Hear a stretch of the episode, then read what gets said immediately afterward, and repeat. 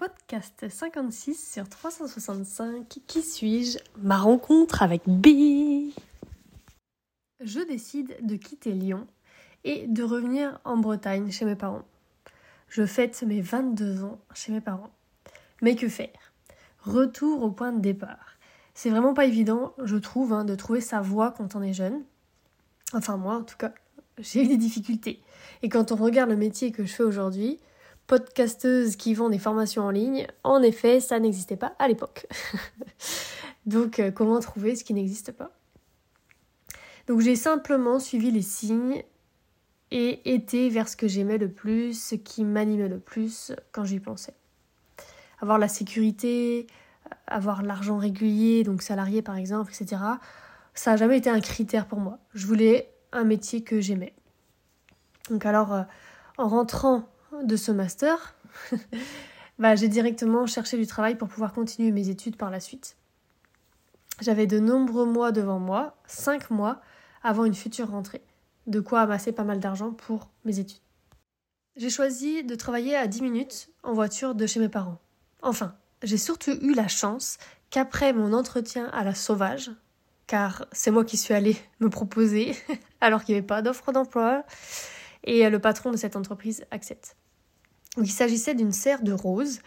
Donc le matin, j'étais soit en serre à déboutonner les roses, parce que pour le commerce, on veut des roses avec une seule rose sur la tige, alors que naturellement, une rose aurait euh, bah, trois têtes en fait, comme les roses que tu vois sur les rosiers sauvages.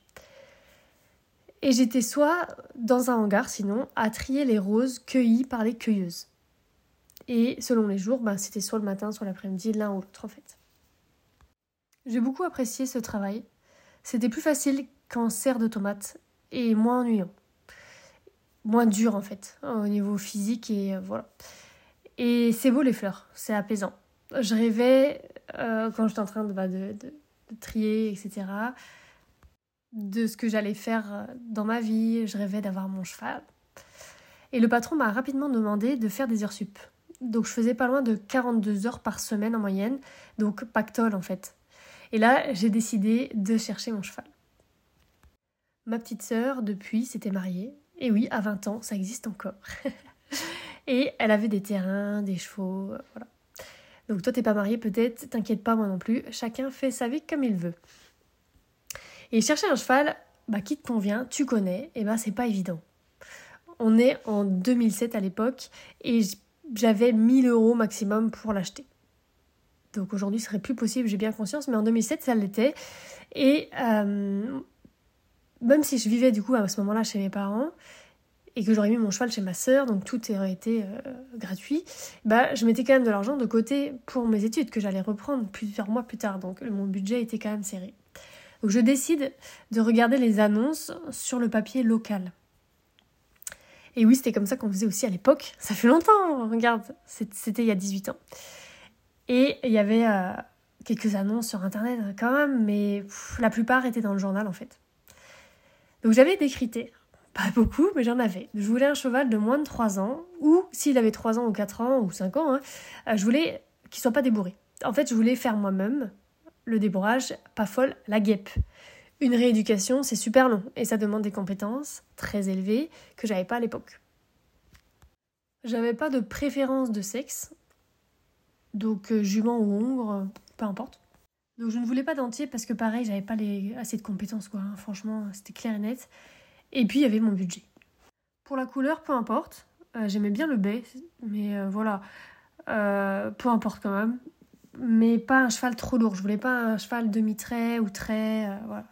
Et surtout, je voulais pas de trotteur ni de galopeur parce que pour moi c'était des rééducations sur sur sur à chaque fois. Et en plus, j'aime trop le petit galop pour les trotteurs. C'était quand même mon premier cheval, hein, donc je voulais le cheval de mes rêves, c'est normal. Alors bah, je vais seule en voir plusieurs avec ma petite voiture. Et euh, j'avais fait pas mal de choses comme vous le savez avant, donc c'était pas dérangeant pour moi d'aller seule là. Et donc j'arrivais, et les chevaux de moins de 1000 euros étaient mal entretenus. Donc les pieds horribles, mais quand je dis horrible, c'est horrible. Pourtant, moi, je suis pas sensible des pieds. Enfin, voilà, ça me dérange pas de voir des pieds assez longs, cassés et tout. Mais là, voilà. Euh, les crins, que embrouillés, mais genre une méga de toute la crinière. Donc euh, avoir des petites dreads et tout sur la crinière, c'est joli, tout ça. voilà, moi j'aime bien un peu ce style un peu sauvage, tu vois.